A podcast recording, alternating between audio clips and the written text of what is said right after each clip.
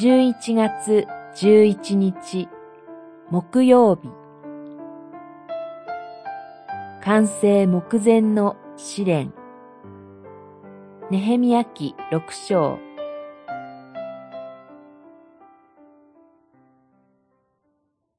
私たちのすべての敵がそれを聞くに及んで、私たちの周囲にいる諸国の民も皆恐れを抱き、自らの目に大いに面目を失った。私たちの神の助けによって、この工事がなされたのだということを悟ったからである。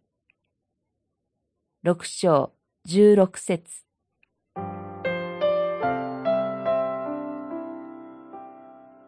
ネヘミヤの指導による城壁再建は多くの困難を乗り越えて城門に扉をつけるのみとなりました。しかしなお反対者たちはネヘミヤを陥れようとします。反対者たちは、ネヘミヤが反逆を企てているという噂が王に届こうとしているという手紙をネヘミヤに送り、ネヘミヤと王との関係を揺さぶります。また、預言者を買収して、偽の預言をさせ、恐怖心からネヘミヤに罪を犯させようとします。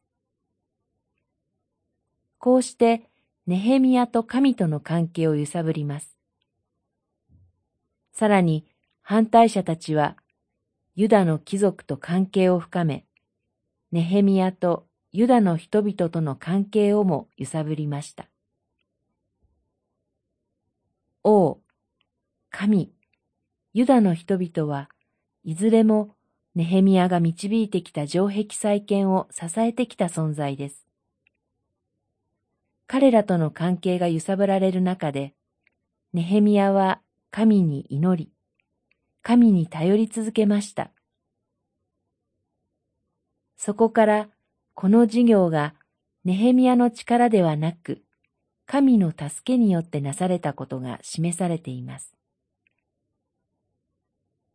神のために働くとき、時に驚くべき助けが与えられます。